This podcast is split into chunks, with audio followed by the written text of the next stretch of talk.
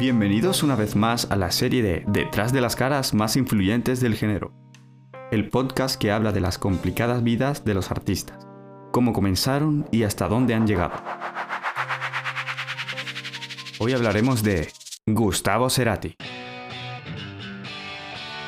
Cerati, como todos sabemos, nació en Buenos Aires, Argentina, 1959 el líder de Soda Stereo. Y Soda Stereo fue básicamente una de las bandas de rock más importantes en español, o por lo menos en Latinoamérica, ya que marcó un antes y un después en cómo se hacía rock sobre aquellos años, internacionalizando su música llegando hasta Europa.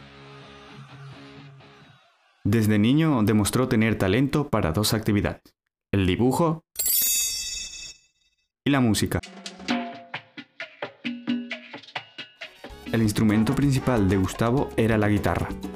A los 9 años le regalaron una acústica. A la edad de 16 le regalaron una eléctrica, marca Gibson.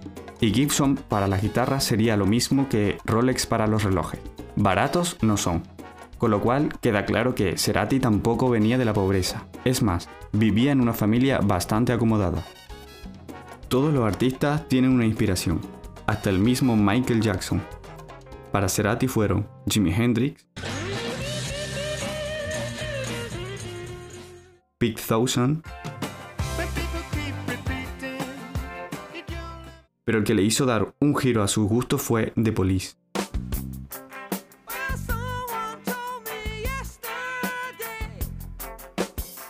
Cerati escribía la mayoría de las letras para la banda y era una bestia tanto como compositor y letrista teniendo influencias de rock británico y experimentando también con la electrónica.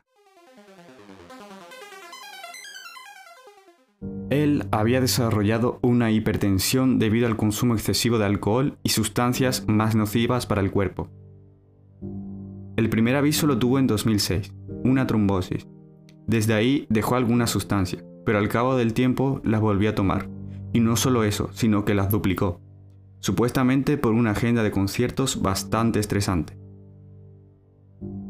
Llegado a este punto, en 2010, Cerati tenía bastantes conciertos por cumplir, pero el concierto que marcó el final de todo fue en Caracas, Venezuela, donde todo el desenfreno de una vida de exceso culminó y su cuerpo no lo pudo soportar.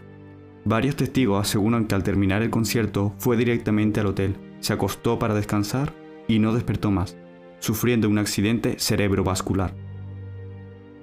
Fue trasladado en avión hasta Buenos Aires y pasó cuatro años en coma, respirando gracias a una máquina, hasta que un paro cardiorrespiratorio se lo llevó.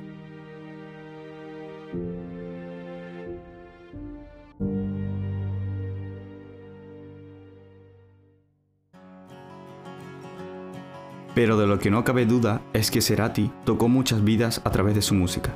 Y honestamente, si el rock latino tuviera un nombre, esta sería Gustavo Adrián Cerati. Y hasta aquí el podcast de la vida de Detrás de las caras más influyentes. Gracias por escucharnos en estos episodios y esperemos tenerles en los próximos capítulos.